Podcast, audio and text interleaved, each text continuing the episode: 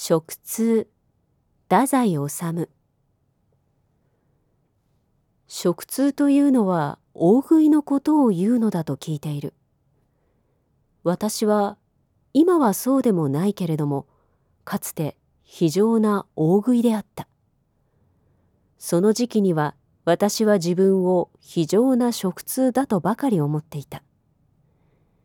友人の段和夫などに食通というのは大食いのことを言うのだと真面目な顔をして教えておでん屋などで豆腐がんもどき大根また豆腐というような順序で再現もなく食べてみせるとダン君は目を丸くして「君はよほどの食通だね」と言って感服したものであった。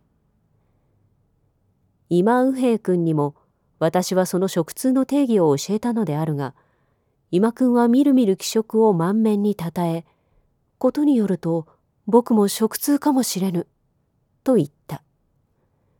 今君とそれから五六回一緒に飲食したが果たして紛れもない大食通であった。安くて美味しいものをたくさん食べれたらこれに越したことはないじゃないか。当たり前の話だ。すなわち食通の奥義である。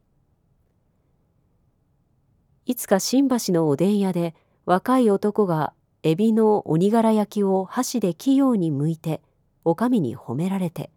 照れるどころかいよいよ済ましてまたもや一つつるりと剥いたが実にみっともなかった。非常にバカに見えた。手で剥いたっていいじゃないか。